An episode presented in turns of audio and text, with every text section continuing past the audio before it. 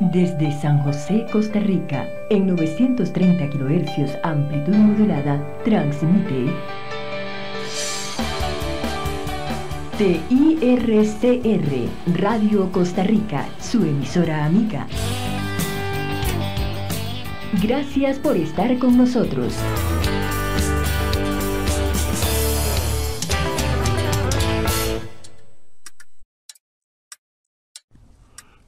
Son las 8. Eso significa que el primer programa geek de terror está por comenzar. 60 minutos con lo mejor del cine, la literatura, los videojuegos, las noticias y mucho más. Bienvenidos a la cabina del horror de Horror Hazard por Radio Costa Rica.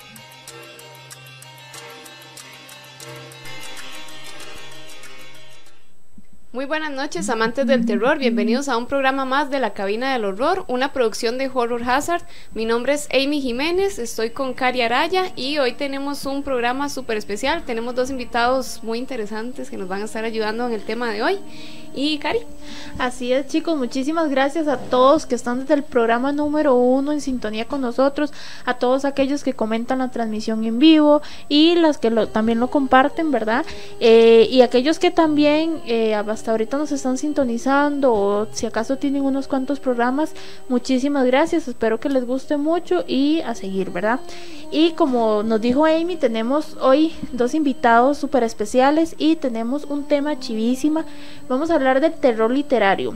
Y para hablar de este tema tenemos a José Pablo Hernández Arroyo y a Steven Cubillo. ¿Cómo están chicos? Muy bien, gracias por la invitación, más bien. Igual muy bien, buenas noches. Qué.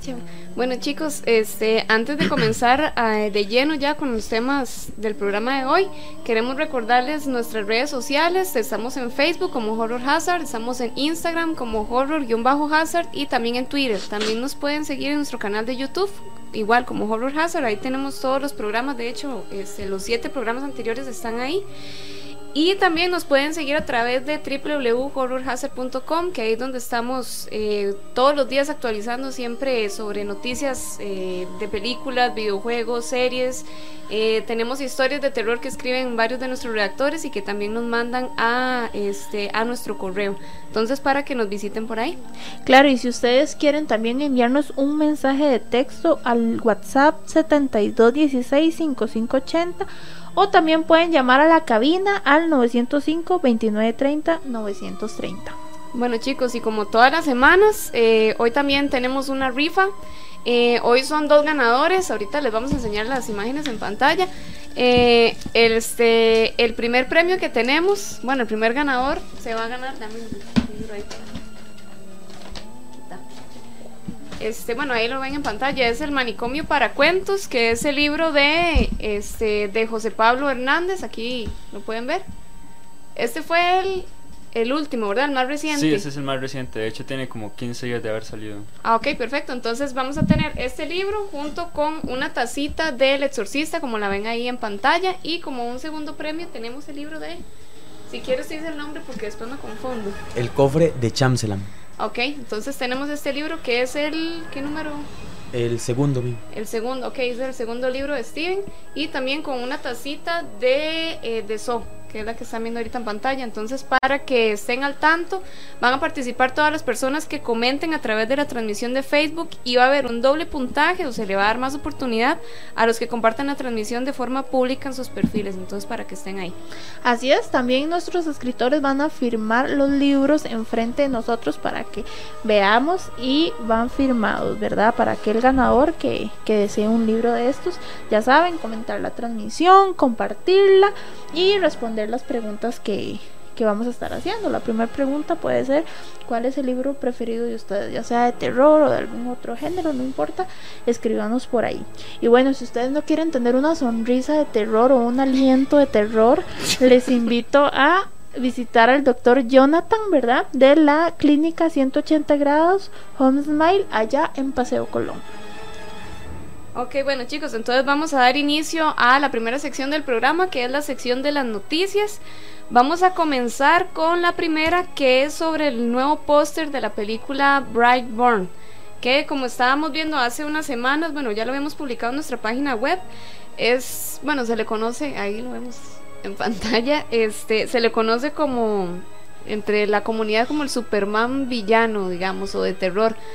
Eh, no se ha dicho que es Superman, pero básicamente es una historia que va ligada a, la historia original de, de, Superman. Dice que es un niño que no es de este mundo, es adoptado por humanos quienes creen que él es especial, pero no todos los que usan capas son héroes. Esta película es del productor James Gunn y este, este es el nuevo póster que ha salido. Hay otro más que lo pueden ver por medio de la página de Facebook. El tráiler también ya se había estrenado y esta película se estrena el 24 de mayo en la mayoría de países, pero en Costa Rica parece que va a ser un día antes, entonces la vamos a tener el 23 de mayo. Sí, no, de hecho, y como ahorita está como de moda todo lo que tenga que ver con superhéroes y todo esto, ¿verdad? Entonces, para aquellos que les gustan este tipo de género y también lo que es el terror, entonces siento que va a ser una película bastante vista. Ok, bueno, entonces vamos a seguir con la segunda noticia. No sé, ahorita los que están en casa o, o Cari, no sé si, si ya ustedes vieron la película de Birdbots o la de Un lugar en silencio. buenísimas. Esas son tramas como... De hecho, como hablábamos el programa anterior, terror psicológico, o sea, eso de que no sabes lo que va a pasar, cómo hace el personaje para para vivir, ¿verdad? Para cómo hace para no ver y poder para que no le pase nada, exacto, y, no escuchar. Y las dos películas son muy basadas en los, en los sentidos, exacto. los cinco sentidos, bueno, unos bueno, sentidos uno más que hablar otros. y el otro no. Exacto, sí, entonces se viene una nueva película, ahí ven el póster que se llama The Silence. Es una película que se va a estrenar en Netflix el próximo 10 de abril. Eh, para que conozcan un poco sobre la sinopsis, dice, cuando el mundo está siendo atacado por criaturas terroríficas que cazan a su presa humana por medio del sonido, Ali Andrews, que por cierto es la misma actriz de, de Chilling Adventures of Sabrina, es la que hace de Sabrina, esa muchacha, Ali Andrews, de 16 años, perdió la audición a los 13 y su familia, junto con ella, buscan refugio, pero descubren que un culto siniestro está ansioso por explotar los sentidos intensos de Ali. Entonces, para que lo tengan en cuenta, hay que se va a estrenar el 10 de abril. Esta película es basada en la novela más vendida del escritor de fantasía y terror Tim Levon. Que salió un nuevo póster de la película de Annabelle Comes Home hace como unas dos semanas. Estábamos viendo que ese iba a ser el título oficial de la tercera película de Annabelle. Al igual que en el primer tráiler, este póster de Annabelle Comes Home completa el círculo de la franquicia del conjuro y regresa al Museo del Ocultismo de la familia Warren desde la primera película dirigida por James Wan. Entonces, para que lo tomen en cuenta, la película se estrena el 28 de junio de este año. Cari, ¿usted la va a ir a ver? Sí, la verdad sí, porque me intriga eso de que ahora ya no, o sea, que la muñeca está en la casa de ellos y que va a ser a la niña y todo, entonces, claro, no me imagino Chicos, los sustos ¿y, que y me voy a ustedes han visto películas del universo del conjuro? El conjuro, sí. Sí, El conjuro. ¿Y Annabelle? Sí. ¿Y la monja? también, también. Todas. ¿Y qué Todas. opinan? ¿Les gusta o no? ¿Si les gusta el...? Sí, efectivamente. Me gusta mucho más que, aparte del guion, se pueden apoyar mucho de la imagen, ¿verdad? Y en el terror Ajá. es algo muy sustancioso. Bueno, en. Annabelle 1, en lo personal, este mm, me gustó y no me gustó porque por lo general lo que mostró el tráiler, los usos que mostró fueron como los de la película, entonces pues uno se quedó como Y esperando. también a veces asusta más el tráiler. la Exacto. Sí, bueno, entonces ahorita ya como la última noticia que tenemos también es una actualización, pero de la película de Child's Play de Chucky. De hecho, el póster ahí dice, no te dejes engañar, es más que un juguete. Nada más recordemos que esta película es la que es por medio de MGM y este, esta película no va a ser el mismo muñeco poseído que ya conocemos, sino que va a ser como un tipo de inteligencia artificial, un robot como un robot, eh, que se le mete el diablo. eh. Algo Entonces, sí, básicamente como un robot asesino, entonces ya va a perder toda esa esencia de terror. Esa para mí. esencia de Chucky. Sí. Igual el Chucky original sigue existiendo, pero por medio de una serie y por medio del creador original. Es que hubo una disputa ahí. Sí. Entonces, este. No, hay que darle una oportunidad, pero pero yo siento que Chucky es Chucky. eh. Sí, sí, y algo importante, una noticia que salió hace poco es que el que le va a dar la voz a este Chucky es- Mark Hamill. Entonces, para que ahí lo todos los seguidores de él para que sepan, un recordatorio de la sinopsis, una madre le da a su hijo uno de estos muñecos Buddy para su cumpleaños sin darse cuenta de que su naturaleza es más siniestra. Esta película es diferente igual a la que hemos dicho de Don Mancini con el muñeco original y esta estrena el 21 de junio de este año. Ya casi, ya Sí. casi. Entonces, chicos, este, ahora vamos a hacer un corte comercial y ya casi regresamos con la cabina del horror. Estás escuchando La Cabina del Horror por Radio Costa Rica. Ya volvemos. ¿Siente usted que últimamente parece sacada de una película de terror? Que su cabello, su maquillaje y sus uñas en lugar de fascinar más bien espantan? No se preocupe, en Yoleni Beauty Salon te dejarán como toda una celebridad, gracias a las manos tan especiales y profesionales de Yoleni. Búscala en Facebook como Yoleni Beauty Salon o programe ya su cita al 6326-9155. ¿Desea sonreír tranquilamente sin que suene la música de psicosis de fondo cuando lo hace? Ha llegado la solución. La clínica 180 grados Home Smile te permitirá mostrar esa hermosa sonrisa al mundo sin que te busquen para actuar en una película de terror. Búsquelos en Facebook como 180 grados Home Smile o saque su cita al 2248-1548.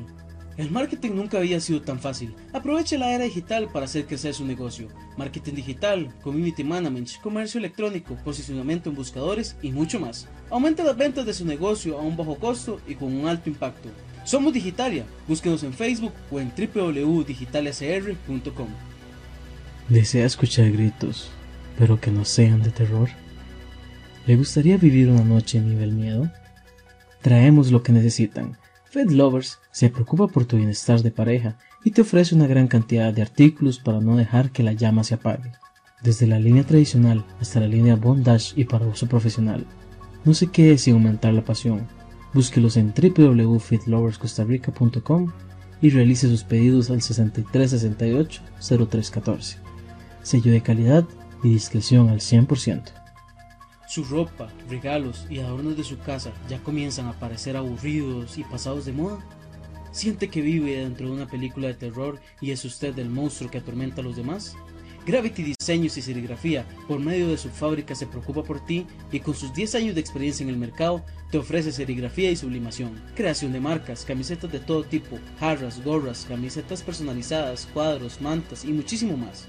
Búsquelos en Facebook como Gravity Diseños y Serigrafía o haga sus pedidos al 8571-1794 y al 6436-3344. Regresamos con más de la cabina del horror por Radio Costa Rica. Bueno chicos, muchas gracias por seguir en sintonía. Vamos a leer algunos comentarios de Facebook. Nos dice Sebastián Rodríguez, buenas noches. Dice Gis Jara, saludos, excelente tema. Sabdi Segura dice eso, José. Eso, José, dice. Es una, una amiga del trabajo. Ok. ok, dice Beto que hola, saludos. Dice Jason, hola, yo quiero participar en la rifa. Qué bueno apoyar el talento nacional. Dice Pame Jiménez, yo quiero el de José Pablo. Eh, vamos a ver, dice Roy, saludos horrorosos. Dice Wendy Bolaños, qué bien chicos. Dice eh, Mateo, dice yo quiero ir al programa para hablar de cine de terror de antaño. Excelente, vamos a tener que invitarlo. Andy, le mandamos saludos. Y vamos a ver, dice Priscila Leiva, con todo José Pablo y Steven Cubillo. Una fan. Compañera de curso de Ah, ¿de escritura, verdad? de hecho, sí. ah, sí. después Marjorie nos dice, para mí sinceramente Anabel 1 estuvo muy flojita. Eh, vamos a ver, Girlania Peraza dice la espera de Anabel. Las pelis de terror cada vez vienen más malas, dice Alison Alvarado. Eh, dice Roy, Amy, qué chivas camisetas. Esta camiseta, por aquello, es pintada a mano y es gracias a Pine, que por cierto le mandamos un saludo y es la que eh, con sus artísticas manos nos ayuda a crear estas figuras como la de Anabel y también la de Freddy que está acá, entonces le mandamos saludos también a Pine. Después nos dice Rocío, la próxima me quedo a ver, Lucy. Rocío vino a recoger ahora el premio, entonces ahí le mandamos saludos también. Y ahora entonces ya continuamos con el tema principal, hoy vamos a hablar de terror literario. Pero antes, para todos, ahora que estamos hablando de camisetas, para todos los que quieran personalizar sus camisetas, sus tazas, cuadros y todo este tipo de artículos con, con lo que ustedes deseen, los invitamos a buscar a Gravity Diseño y Serigrafía, que es una fábrica de camisetas de todo tipo. Pueden buscar eh, camisetas de cuello redondo, cuello V, tirantes, manga larga. También hay jarras, gorras, camisetas personalizadas, mantas, serigrafía y sublimación. Y también pueden hacer sus pedidos al 8571-1794 y también al 6436-3344 o buscarlos en Facebook como Gravity Diseño y Serigrafía. Entonces chicos, continuamos y... Hoy José Pablo y Steven nos van a ayudar a, a desarrollar el tema de eh, terror literario, pero antes queremos conocerlos a ustedes un poco más. Entonces vamos a comenzar con José Pablo. Queremos que nos cuente eh, de dónde fue que comenzó esta pasión por la escritura y también por el lado del terror, porque tengo entendido que los libros tuyos son un porcentaje más grande de terror, ¿verdad? Entonces que nos contes un poco. Este, bueno, y la, la pasión por la escritura comenzó más o menos con el hambre de hacer historia en este país, más Ajá. o menos. Entonces, este, desde, de hecho, desde que era pequeño con, con mi hermano que me sigue, este, escribíamos periódicos, escribíamos tiras cómicas y así. Ujú. Ya de grande, ya adolescentes, empezamos con la música y que, etcétera, pero ya, obviamente, cada quien hizo su vida. Ujú. Este, y ya, este, como adulto, ya en esta etapa, em, empecé a leer mucho, mucho más de lo que hacía antes. Este, empecé a leer mucho Edgar Allan Poe, mucho H.P. Lovecraft, mucho Stephen King. Entonces yo dije, me gustan la- las, las historias, me gusta la tensión que crean, los sentimientos que, que le van emergiendo a uno, este, los posibles finales que uno va pensando, pero que se los cambian. Entonces yo dije, ok, eh, uno dice, no está tan difícil, ¿verdad? Podría yo escribir algo como esto, ¿verdad? Con todas las reservas del caso. Este, Pero por algo se empieza. exacto, entonces di, un día dije, no, eh, digo, me voy a sentar a, a escribir a ver qué, a ver algo sobre mí. ¿verdad? Y ya empecé a escribir algo, empecé a escribir algo y siguió, y continuó y continuó y continuó, y dije, ah, me gustó, está interesante. Di el, el cuento a que lo leyeran, gustó Ajá. Y eh, ahí es donde... Y el primero fue de terror. ¿O Fue una mezcla. Es más o menos, es Ujú. más que todo como una visión mía Ujú. de, de mundo, este, ¿verdad? Porque de hecho yo dije, uy, esto da miedo. Y todos los que leyeron fue como, ay, pobrecito el señor que... Y yo, no, no Ajá. es un señor, ¿verdad? No es de Ajá. lástima, Ajá. ¿verdad? Pero todo bien. Ajá. ¿verdad? Logré crear un sentimiento en Ujú. una persona. Entonces ya con solo eso me inspiró más para seguir escribiendo. Entonces tratar de lograr ese miedo, lograr que la persona sintiera miedo. Entonces fue ahí donde empecé a escribir más y más y más y más. Y ese es como mi objetivo, digamos. No todo es de terror, Ajá. pero sí es... Sí, la mayoría es de terror. lo Sí, la sí, la mayoría. mayoría. Ok, perfecto. Steven, ¿vos qué puedes decirnos? Bueno, yo empecé con la escritura desde los 12 años, por, yo diría más que todo por casualidad, ¿verdad? Hay una, un acontecimiento que sucedió con mi padre que negoció una caja donde él laboraba en, en una aduana.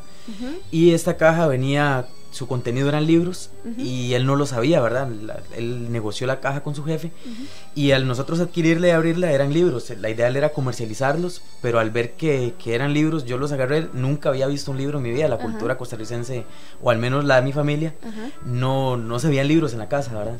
Y fue una sorpresa para mí. Yo empecé a tocarlos, a atravesarlos. Yo con 12 años empecé a leerlos y desde entonces me enamoré de la lectura. Ujú. Fue ahí cuando yo empecé a tratar de imitar a esos autores haciendo poesía. Empecé por, por, Por poesía. por poesía. Ajá. Poco a poco yo quería que esa poesía tuviera más historia, más que el personaje tuviera más un, un camino, ¿verdad? Un Ajá. guion. Y por lo tanto la poesía como que se me empezó a convertir más en cuento. Y por ahí, ¿verdad? Empecé y eso fue en la escuela. Recuerdo que en los recreos del- de, la escuela Ujú. yo escribía en un cuaderno de caligrafía que la profesora pidió y nunca usó. Ujú. Entonces yo escribía ahí una, un tipo de imitación de Star Wars, pero Ajá. con la diferencia de que los personajes eran mis compañeros. Entonces, por ejemplo, a. Obi-Wan Kenobi lo hacía un, un compañero y al Ujú. maestro Yoda otro. Ujú. Entonces yo lo escribía en clase, no ponía atención a la profesora, a la materia, por, Muy bien, muy bien. para, para escribir la historia y en el recreo los compañeros se reunían conmigo al- a, escuchar cuáles eran los acontecimientos de la historia porque ellos eran personajes, entonces les gustaba, ¿verdad? Recuerdo que mataba ocasionalmente a un compañero y, él, se y él se enojaba y se ponía hasta triste y en el otro recreo otro compañero lo revivía, entonces se alegraba. Y desde entonces yo, yo sentí esa sensación de, de cómo disfrutan y el, gusto, ¿verdad? De ver que las personas disfrutaran mis ocurrencias obviamente la mente de un niño, ¿verdad? Poco a poco fui evolucionando y esas historias comenzaron a tornarse más, digamos que distintas y, y también más fundamentadas, con más... Pero esos fueron como los, los inicios y la forma en la que me enamoré de la lectura. Y bueno, yo, como les comentaba antes detrás, que yo no escribo 100% terror, pero yo sí digo que yo soy como bipolar, porque escribo, escribo dos extremos Ajá. que es un extremo muy melancólico, muy sentimental, y el otro extremo que es 100% terror y misterio. Y a veces lo fusiono. Entonces esos son como mis, mis estilos. Cari, vos tenías unas tengo, preguntas, ¿verdad? sí, yo les Ajá. tengo varias preguntas. ¿eh? La primera es, ¿con cuál escritor se identifican? O sea, ¿cuál es ese escritor que ustedes dicen, este, me encanta, es mi favorito y, y algún día me gustaría ser como él, ya sea nacional, internacional, no sé, eso queda a criterio de ustedes.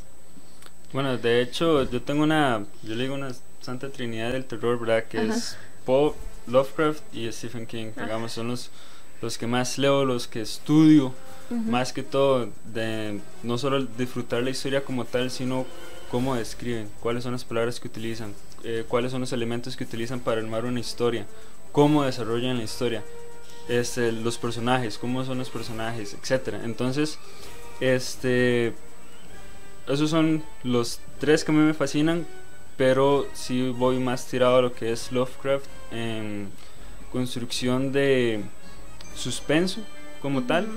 Y sí me gusta mucho eh, King en cómo termina las historias, en cómo lleva ese, cómo lo de la conduce. historia, ajá. Exacto. Entonces sí, con esos dos son los que me identifico más. ¿Y vos, Steven? Mis autores, bueno, tengo uno que es el que más sigo, es el autor, digamos que, que mi maestro, de alguna manera, Ajá. que es Borges, y el argentino Jorge Luis Borges. Y me gusta mucho de él que sea tan, que tenga, que sea tan múltiple, ¿verdad? A la hora de, de- de escribir. Porque, por ejemplo, podemos verlo escribiendo temas de gauchos, de los argentinos, los campesinos de allá, Ajá. y luego fantasía, y luego lo podemos ver en terror, y luego lo vamos haciendo un poema dedicado al tango. Entonces Como vemos, muy versátil. es demasiado versátil, demasiado flexible en sus estilos. Ajá. Y él tiene varios cuentos que, que tienen como ese horror cósmico, como esa sensación de, de- de- de pequeñez ante la inmensidad del cosmos. Ajá. Entonces por ahí me gusta mucho ese autor que es Borges, ¿verdad? Ujú. Y aparte tengo a Lovecraft también. Ese es otro autor que, que me gusta mucho su narrativa porque en, en todo momento, en ningún momento pierde ese- esa sensación de oscuridad, ¿verdad? Ajá. Entonces me gusta mucho. Es como una mezcla, entonces eh, los que ustedes, los que son los favoritos para ustedes, básicamente son el fundamento de los libros de ustedes. O sea, lo toman como base para... para sea, de diga- las digamos que de ustedes. uno de los consejos que da Stephen King para los escritores es Ajá. lean mucho, escriban mucho. Entonces, Ajá. lean todos los días, escriban todos los días. ¿Por qué? Porque usted al leer todos los días diferentes autores, no solamente uno solo, ¿verdad? pero, pero principalmente los que a uno les gusta, uno, uno aprende.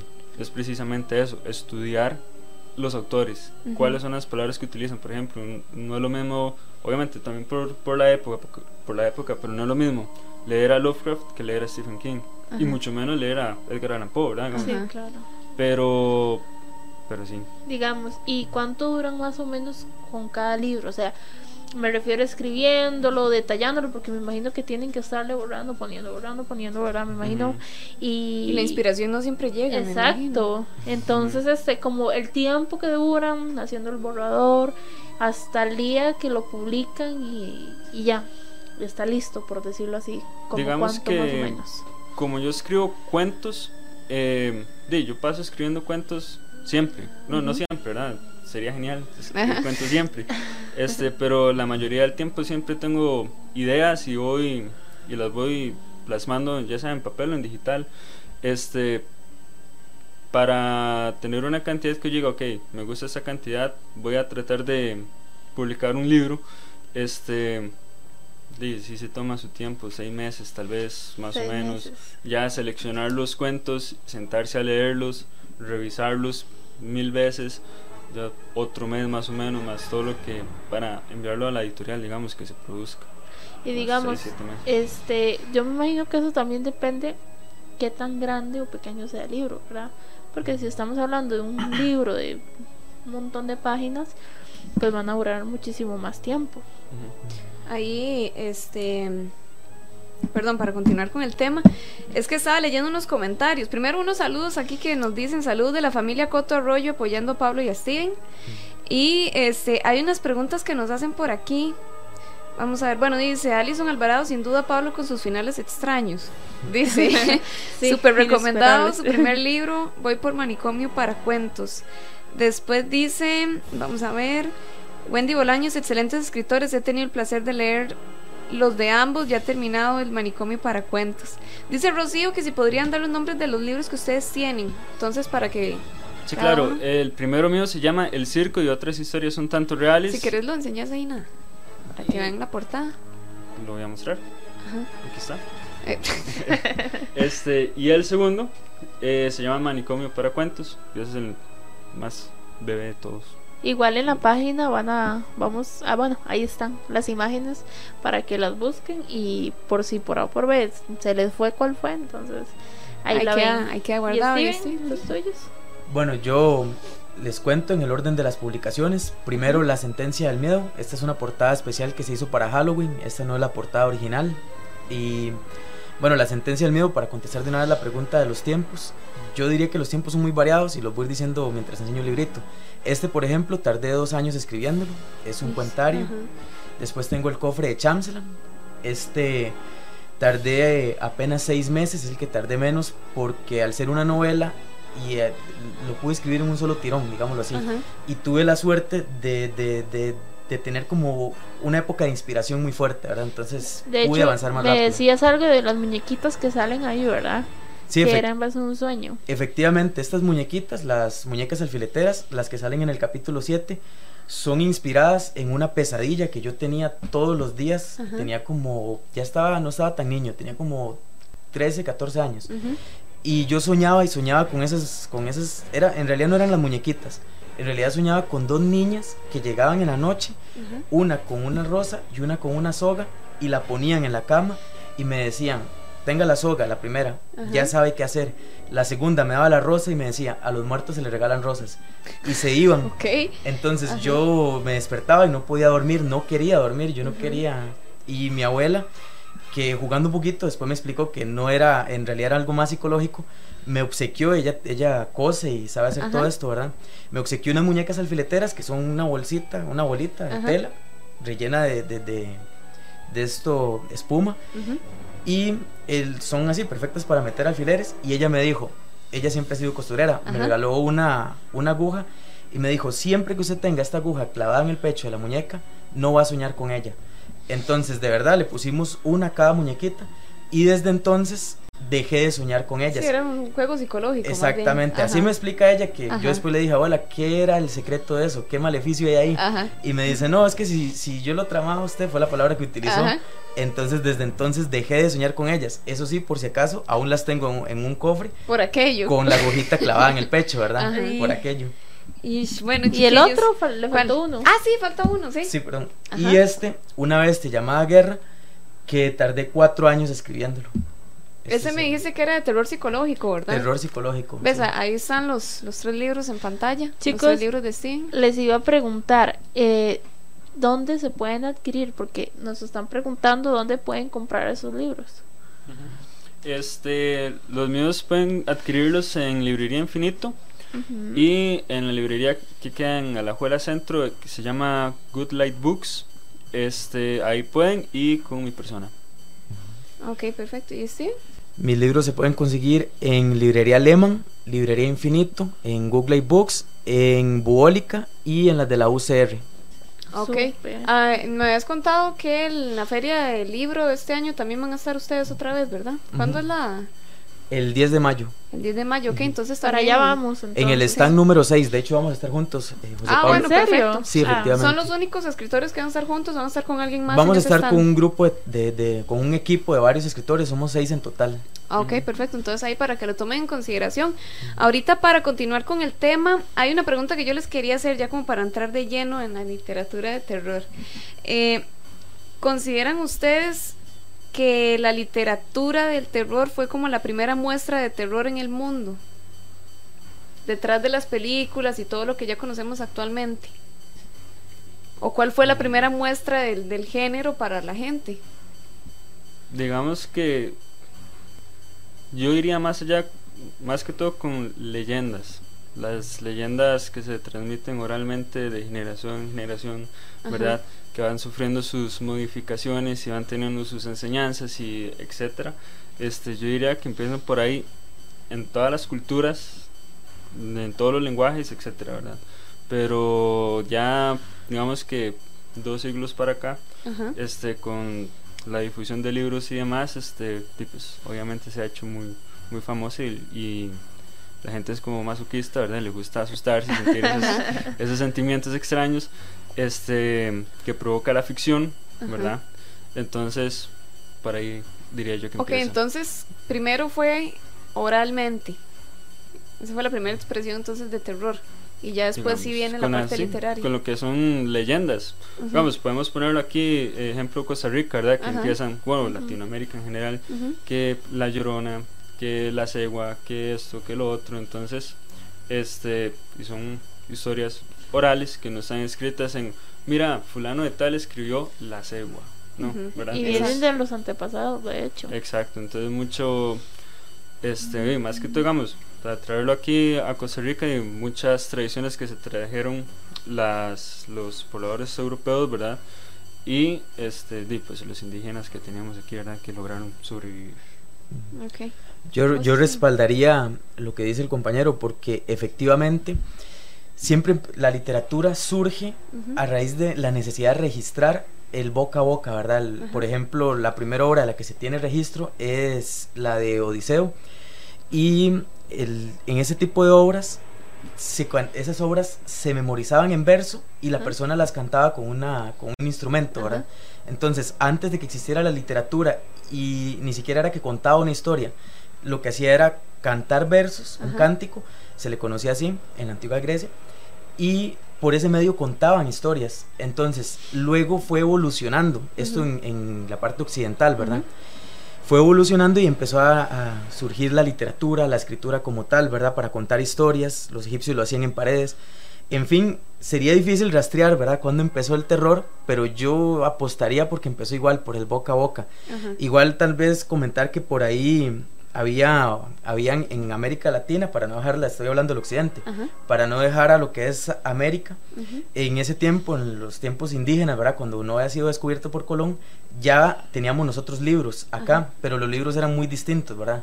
El libro en América Latina de la época precolombina eran quipús, no sé si los han escuchado. No, ni idea. Es, son tiras de nylon repletas de nudos, pero Ajá. cada nudo significa una palabra o una letra. Ah. Entonces Ajá. ellos leían con el tacto y contaban igual sus historias por medio de nudos que ellos hacían. El escritor lo que hacía era ir haciendo nudos que significaban letras y el lector tenía que, obviamente, aprenden el idioma, ¿verdad? Leerlo y ha- hacía la lectura por medio del tacto. Entonces, pues, esa es la primera literatura de, de América. Yo, yo tenía otra pregunta, no sé, Cari, vos tenías otra Sí, ahorita. Ok, de hecho dale. yo quería saber con cuál de los libros se identifican más ustedes. ¿Con cuál de los libros que hemos O sea, escrito o libros sí, en- de los, leído? no, digamos, de los que ustedes han escrito, ¿verdad? ¿Con cuál se identifican más? O sea, ¿con cuál le pusieron como más sentimiento? Am, no podría darle una respuesta de cuál de los dos. Este, sin embargo, el primero, que es el, el del circo, es como, como el que más me gusta porque em, soy yo sin conocimiento técnico de, de escritura, digamos. Este, ya para el segundo, eh, aquí un pequeño comercial, ¿verdad? Steven es, eh, tiene un taller, asistí un par de veces a, a- a dos talleres que dio Ajá. Steven. Entonces, para el segundo, Manicomio para Cuentos, ya va un poco más técnico, ¿verdad? También. Yo me identifico más con el mío que con el circo. Ok, vos sí. Yo les puedo contar que es este, una bestia llamada Guerra. Esto porque, bueno, les voy a contar la experiencia un poquito. Ajá. Yo empecé escribiendo este libro, este es el primer libro con el que yo empecé, pero quería que fuera, no sé si lo logré, ¿verdad? Pero quería que, que fuera la mejor obra mía. Ajá. Entonces lo estaba escribiendo y mientras lo escribía estaba escribiendo este. Entonces, la sentencia del miedo.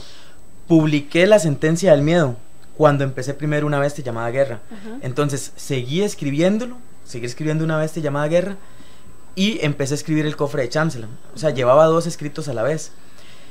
Publiqué el cofre de Chamslam, pero aún no sentía que estaba terminada una bestia llamada Guerra. Entonces seguía trabajándolo. Por eso es que este duré cuatro años escribiéndolo y fue el último en ser publicado, Ajá. cuando en realidad fue el primero que empecé. Y me identifico mucho con él porque aquí cometo un pecado. Se dice que el, un pecado de escritura. Ok. Se dice que el, que el escritor, se dice que el escritor no debe ser su personaje. O, aunque puede estar influenciado, no, el escritor como tal no debe ser intrusivo en la obra. Ajá. Pero acá yo cometí el pecado literario de sí ser el personaje. Basé demasiado el personaje en mí, Ajá. en mi historia, y a pesar de que está escrito en la época de 1948 en Costa Rica, se vive en ese momento la guerra del 48, la guerra Ajá. civil, y, a pe- y el personaje, a pesar de estar ubicado en esa época, es, está muy basado en mí o, o me refleja mucho a mí como persona. Entonces por eso me gusta, porque le tengo cierto cariño, pero es, es como, lo siento como un hijo, como alguien muy parecido a mí, que, que nació de mí. Ajá. Entonces tal vez por eso, por esa identificación con el personaje principal, es que es mi libro favorito de los que yo he escrito. Ok, ok, perfecto. Cari, seguimos.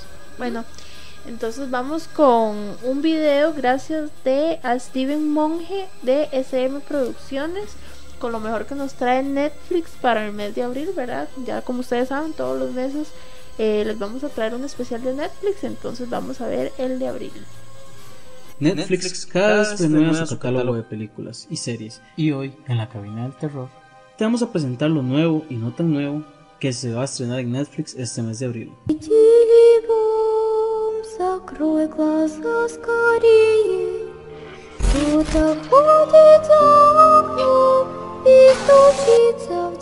Primero en series tenemos El mundo oculto de Sabrina, parte 2. Esta es la nueva versión de Sabrina que comienza cuando ella está a punto de cumplir 16 años y empieza a tener confusiones entre el mundo de la magia de su familia y el mundo real de sus amigos. Una serie que si no la viste, este es el momento. Black Summer. Esta serie está en el mismo universo de Nación Z, pero esta ocasión nos traen algo más serio, donde un equipo de fuerzas especiales busca indicios de luz en la hora más oscura en pleno apocalipsis zombie. The Walking Dead, temporada 8. Tras un apocalipsis zombie, un grupo de sobrevivientes recorren todo Estados Unidos para ponerse a salvo, y fijo más de uno esperaba esta nueva temporada en Netflix. Snowden. Un gran suspenso basado en hechos reales. Edward Snowden es sin duda una de las figuras más controversiales de los últimos años. Con el tiempo, gracias con contar con información de documentos secretos, este joven filtra los documentos y revelan una importante información, una trama de espionaje por parte de Estados Unidos. Zombieland. Posiblemente en octubre de este año se estrene la segunda parte de esta película. Única en su género, cuatro personajes recorren Estados Unidos buscando un lugar seguro de los zombies. Susana enterrada viva. Película indonesia donde el espíritu de una embarazada trata de eliminar a sus aterradores asesinos, que intentan deshacerse de ella de una vez y para siempre. Silencio. Esta es la historia de una familia que busca sobrevivir a una especie mortal que se ha criado en los sistemas de cuevas subterráneas, cazando únicamente con su agudizado oído. Bueno gente, y estas van a ser las series y películas que se van a estrenar en Netflix este mes. Espero que hayan disfrutado el video y queden sin más de Horror Hazard. Nos vemos en la próxima. Bueno, vamos con algunos comentarios que nos han dejado la gente. Dice Priscila Leiva. Con José Pablo nunca se sabe qué esperar. Al final de sus cuentos. Y Steven con sus cuentos variados que te atrapan. Son geniales, dice. Henry dice excelente programa. Tengo todos sus libros y muy buenos escritores. ¿Conocen a Henry? Sí. Sí. Muchas gracias. Luego dice Francisco Jara, hola muchachos, que estén muy bien. Vine soplado a escucharlos. Excelente programa. Bueno, gracias. Recuerden que todos los que comentan están participando para la rifa que vamos a dar unos libros. También dice, vamos a ver por acá. Dice Priscila, no se puede, no se pueden resistir a darse publicidad. No, de hecho, ahora, ahora al final nos cuenta un poco más del taller. Por si la gente se quiere apuntar también. De hecho, acá tenemos también a Roy que dice a los invitados, ¿cuál es la mejor adaptación cinematográfica de un libro de terror? Uh, esa es una muy buena pregunta. eh. Eso suena muy buena pregunta. Difícil una- de contestar, pero buena pregunta. Sí. Digamos que, de, lamentablemente yo, para el compañero Roy, ¿verdad? Yo no soy mucho de película. Este, sin embargo, este, de las que he tenido el chance de leer el libro y ver la película, este, me quedo con, con The Shining Ah, o El sí. Resplandor, ¿verdad? Este, teniendo en cuenta las diferencias, grandes diferencias que hay entre libro y película, este, pero ambas realmente son mis favoritas, digamos. Ok, vos, Steve. A mí hay un libro que me gusta muchísimo, que es el de, es de Stephen King, Ajá. que es La Tienda. No conozco el nombre en inglés, pero bueno, La Tienda. Y sin hacer spoiler, ¿verdad? Ni nada, Ajá. lo que me gusta de ese es que, voy a hacer tal vez un pequeño spoiler, pero de los primeros, de los primeros 10 minutos de Muy la película. pequeño spoiler. Entonces no es... en los primeros 10 minutos nos presentan a un personaje que, que trae una tienda y lo que me gusta es que en esa tienda todos los objetos tienen algún tipo de maldición, ¿verdad? Ajá. Y lo que me encanta de eso es que cada objeto para mí es una película. O sea, de cada objeto se podría sacar una película. Entonces me gusta mucho ese porque cada uno es un universo, una historia distinta y nos mete dentro del usuario, del Ajá. objeto. Y cuando pasa una fatalidad, ¿verdad? Con el objeto, el personaje logra o no salir, pasamos a otro objeto, pero al final todos se entrelazan por el dueño de la tienda, ¿verdad? Que es el comerciante que... Entonces me gusta mucho porque leí primero el libro, busqué la película y siento, porque es muy difícil, ¿verdad? Adaptar una película. Sí, claro. Y siento que está muy bien lograda esa Ajá. película. Yo, yo les tengo una pregunta para, para los chicos que están participando por los libros. Eh, José y Steven, ¿nos pueden dar como un resumen sin spoilers de qué tratan los libros que estamos rifando hoy? Sí, claro, este Manicomio para Cuentos es un libro que cuenta con Ajá. 19 cuentos. eh, con 19 cuentos eh, muy variado, porque en la introducción digo que hay locuras muy variadas, ¿verdad? Y en diferentes grados. Entonces quise meter varias historias de distintos temas. Entonces hay de terror, hay eh, sátiras, hay parodias, hay historias de amor y desamor. Entonces hay historias muy variadas y de eso se trata mi, mi libro. ok, perfecto, Steven.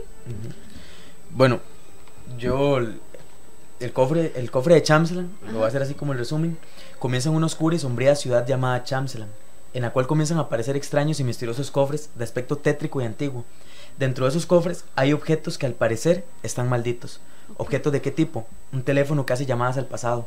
O un títere que tiene la manía de bajar los escalones durante la noche. O unas muñecas Uy. alfileteras que cuando se les mete el alfiler en el pecho pueden poseer el alma de la gente. ¿Usted sabe qué leer esa noche? sí.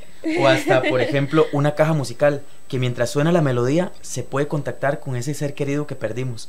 Entonces, en fin, son nueve objetos que detonan crímenes que tiene que investigar el detective Charlie Monterroso, el cual es una persona que no cree del todo Ajá. en lo, lo paranormal. Ajá. Él está completamente convencido de que en realidad lo que hay es un psicópata plantando los objetos para jugar psicológicamente con sus víctimas. Para él, él los estudia, sabe cuáles son sus mayores miedos y aprovechándose de eso, les deja un objeto.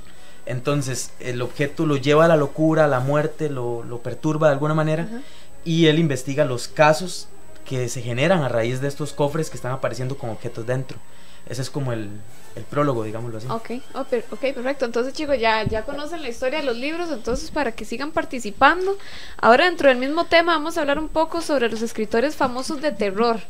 Ya escuchamos a tres, ¿verdad? Que eran Stephen King, Lovecraft Y po, y Poe. Ok, entonces, ¿cuáles otros escritores ustedes consideran también que son famosos o los más conocidos dentro del género? Ah, ¿verdad? Este. Bueno, Yo. cúralo ahí, a ver qué. Bueno, hay varios autores, ¿verdad? Que, que, que son muy, que tal vez no son específicamente de terror, pero que tienen ciertas obras que son, que son de terror. Por ejemplo, El Aleph de Borges, no sé si lo han leído, ¿verdad? No, mira, es que para eso sí Ah, yo- esos son más que todo cósmicos. Ajá. Entonces, a la hora de... de- me gustan esos, esos cuentos, los, los de terror cósmico, porque nos hacen ver lo pequeño que somos nosotros, ¿verdad? La- al- en comparación al cosmos, ¿verdad? Y qué seres pueden habitar, las posibilidades, ¿verdad? De que otros seres habiten fuera de, de nuestra atmósfera. Y acá hay autores costarricenses que tienen buenas obras, por ejemplo, hay uno que ahora estábamos mencionando Pablo y yo, Efraín Delgado, que él se enfoca también no solo en el terror, sino en la, lo- en la locura, Ajá. porque a raíz de la locura y de las cosas psicológicas, Efraín Delgado, repito el nombre, eh, a, a- a partir de ahí, de la locura, de lo psicológico, cuentan historias que son terror psicológico, ¿verdad? Que Ujú. surgen desde la cabeza del personaje que lo está viviendo, pero que tal vez sea más su realidad y no la realidad real, Ajá. sino una que él construye en base a su imaginario. Ok, ahí no, nos están comentando algunos, Cari, vos los tenés ahí. De los que están comentando. Sí, los que están comentando ahorita sobre otros escritores también famosos ahí para ayudarnos a Muchas desarrollar. gracias sí, por la ayuda. Cliff Barker, Bram Stoker con Drácula, Ah, sí. John Ca- Carpenter, Carpenter. ajá, luego otra vez Jorge Luis Borges, Shelley, Shelley yo creo Shelley, que ser- Frankenstein. ajá, Mary Shelley, Ujú. ¿verdad? Eh, Baker, los mismos. Bueno, yo tengo unos, por ejemplo, Stephen King, bueno, ¿verdad? In- incomparable, ¿verdad? Eh, Howard Phillips. También tengo a Edgar Allan Poe, Ujú. a Bram Stoker, ya lo dijimos, Ramsay Campbell. También tengo a Cliff Barker No sé. con, como, con un libro como Candyman. Candyman. Ah, sí. Ajá.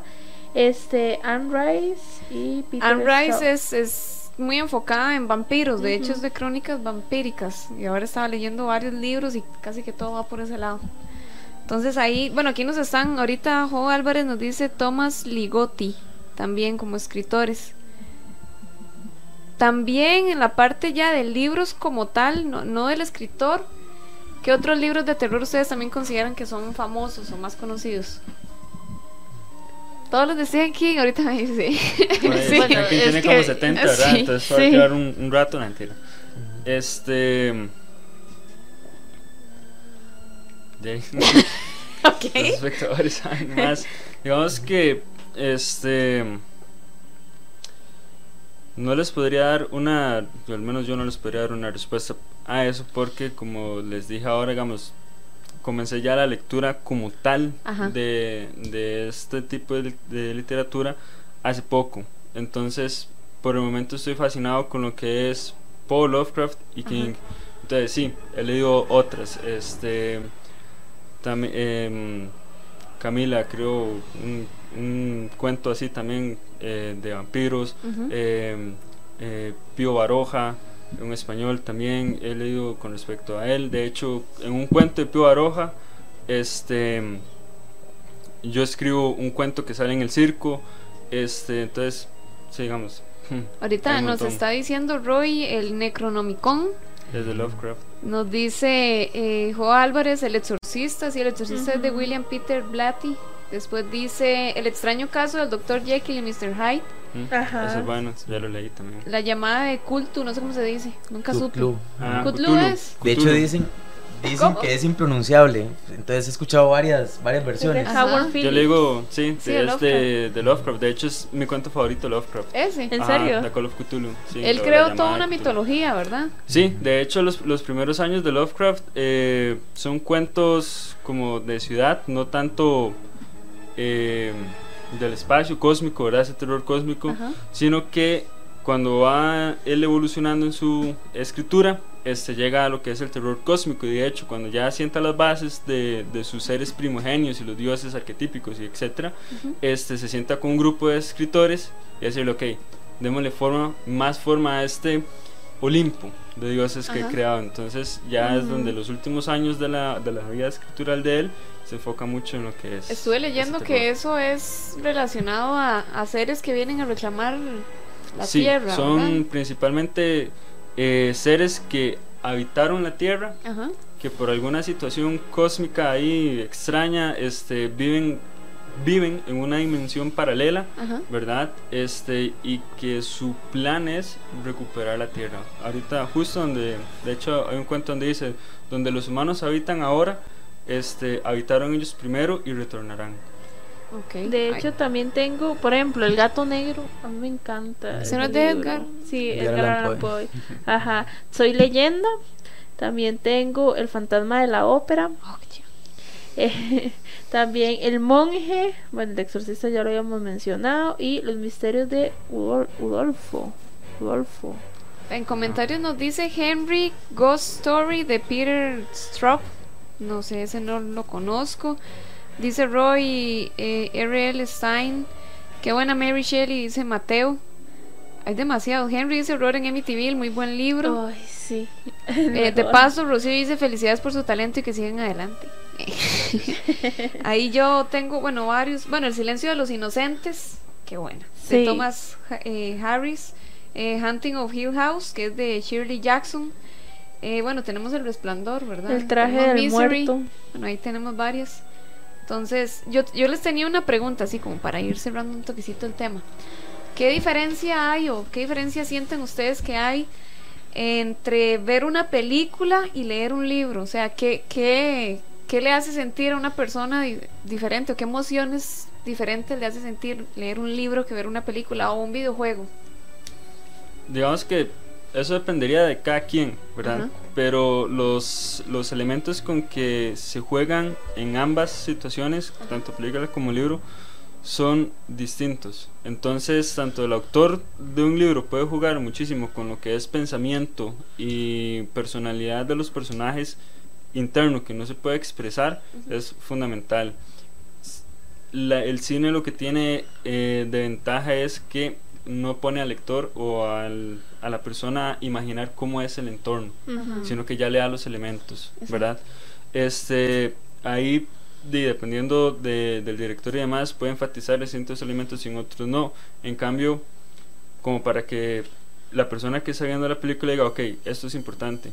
En cambio, el escritor, podemos hacer eso, mencionar una y otra vez el mismo objeto, la misma situación, o etcétera. Entonces, depende de cada quien, pero yo prefiero leer la, la historia, digamos. Claro que sí. Vos sí. Yo opinaría, tendría dos opiniones. Ajá. La diferencia entre leer eh, le- literatura y ver cine y la de escribir y, y hacer cine, ¿verdad? Ajá. Entonces, primero, como- desde el punto de vista de un lector, el lector cuando lee, sin darse cuenta, reproduce la película dentro de su cabeza. Ajá. Entonces, eso hace, nosotros los humanos, evolutivamente tenemos las neuronas de empatía, las neuronas empáticas, que son las que nos hacen que lo que se les haga a otras personas lo sintamos nosotros también. Ujú. Si nosotros ahorita presenciamos un golpe muy fuerte en alguien, nosotros nos corremos como si fuera nosotros, Ajá. ¿verdad?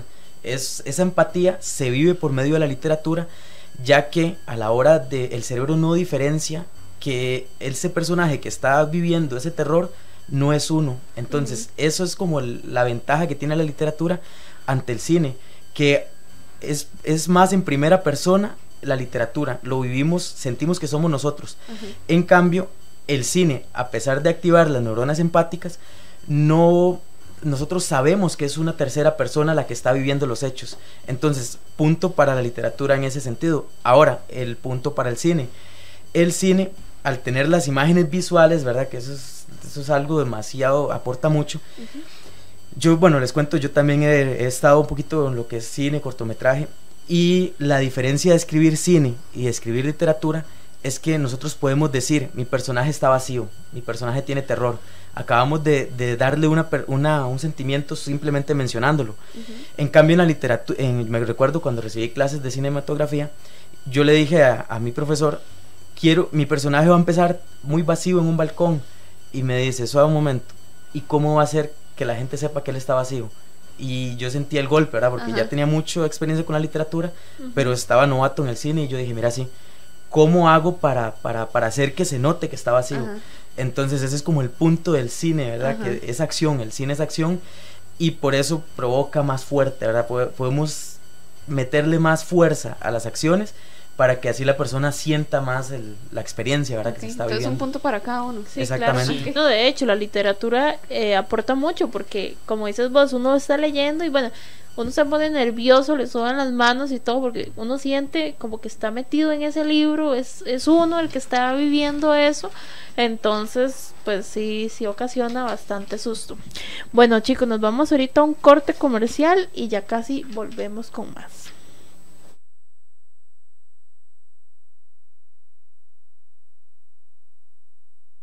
Estás escuchando La Cabina del Horror por Radio Costa Rica.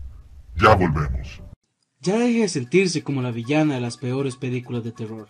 Jolene Beauty Salon te ofrece todo en uñas, peinados, cortes, diseño de cejas, pestañas, maquillaje profesional, extensiones, depilaciones y mucho más.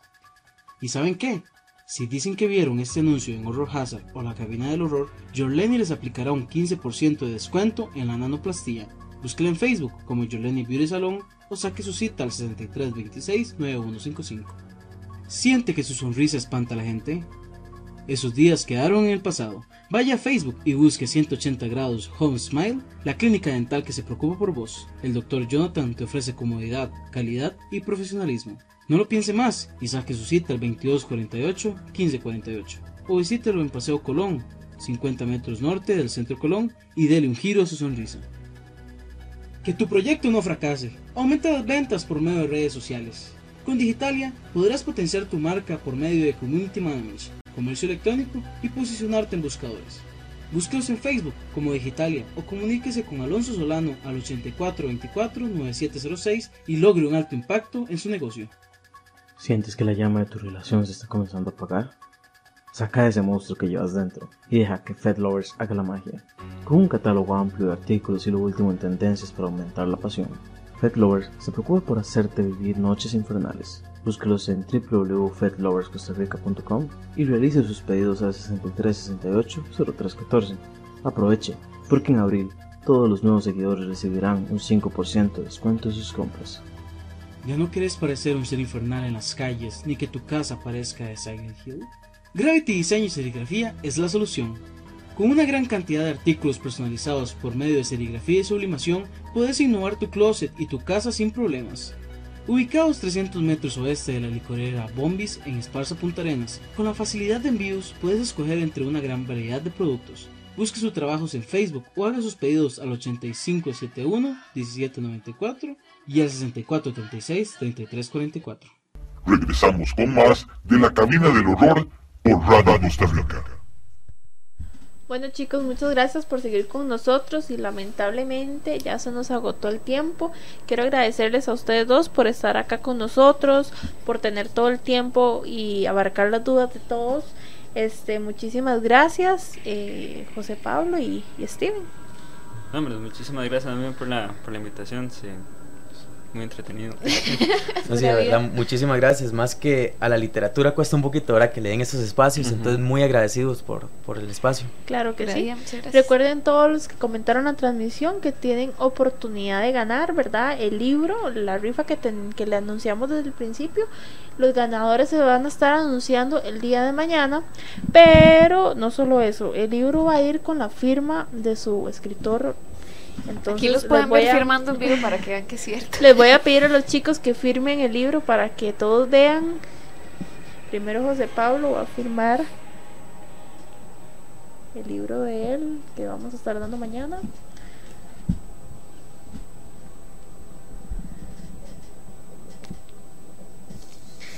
Y ahora Steven.